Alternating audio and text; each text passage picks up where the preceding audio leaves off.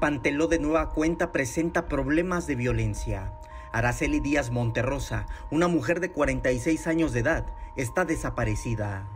El reporte va acompañado de una denuncia al grupo de autodefensa El Machete de ser el responsable de la desaparición de esta mujer en el municipio de Panteló, donde de nuevo hay conflictos.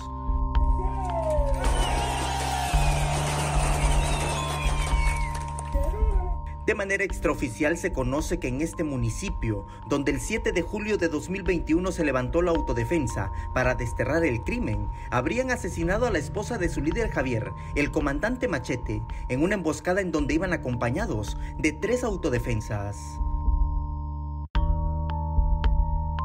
Aunque no está confirmado, hay reportes de que el municipio está cerrado y hubo base de lista la noche de la emboscada. Ahí habría sido aprendida Araceli Díaz por haber contestado una llamada telefónica, toda vez que al no saber leer ni escribir, su comunicación es por esa vía, con sus familiares.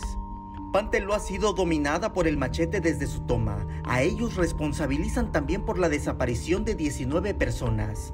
Sus familiares han protestado constantemente, pero a más de un año y medio y a pesar de los trabajos de búsqueda de la Secretaría de Gobernación, no saben nada, no saben nada de ellos. Samuel Revueltas, Alerta Chiapas.